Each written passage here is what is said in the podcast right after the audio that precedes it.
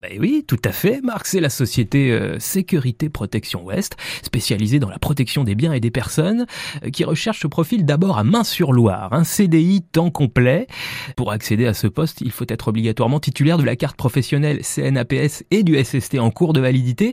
Vos missions principales seront d'assurer le filtrage et le contrôle euh, du personnel, la lutte contre le vol. Notez que ce seront des vacations de 12 heures, hein, soit entre 7h et 19h, soit entre 19h et 7h du matin. Pour ce poste, on vous propose un salaire brut de 1700 euros par mois.